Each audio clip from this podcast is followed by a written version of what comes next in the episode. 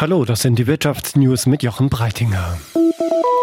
Der geringe Anteil von Frauen in Technologieberufen schadet der europäischen Wirtschaft. Das zumindest ist das Ergebnis einer neuen Studie.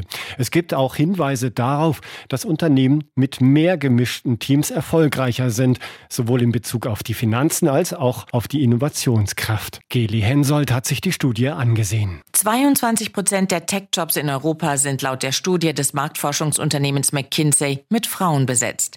Gelänge es, ihren Anteil bis 2027 2020 ungefähr zu verdoppeln, könnte die europäische Wirtschaft davon enorm profitieren. Europas Bruttoinlandsprodukt könnte der Studie zufolge um bis zu 260 Milliarden Euro steigen, auf dann 600 Milliarden Euro.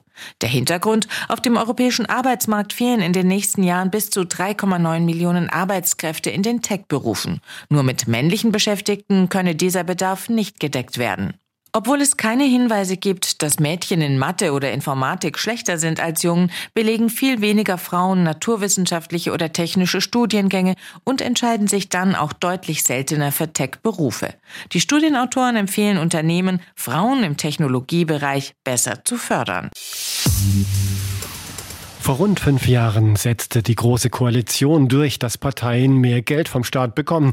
Das Bundesverfassungsgericht hat das jetzt für verfassungswidrig erklärt. 2018 hatte der Bundestag mit den Stimmen von Union und SPD beschlossen, dass alle Parteien vom Staat mehr Geld bekommen sollen. Die Obergrenze der staatlichen Parteienfinanzierung wurde um 25 Millionen Euro aufgestockt. Begründung, die Ausgaben der Parteien seien im Zuge der Digitalisierung gestiegen, etwa für mehr Personal, das sich um die sozialen Medien kümmert.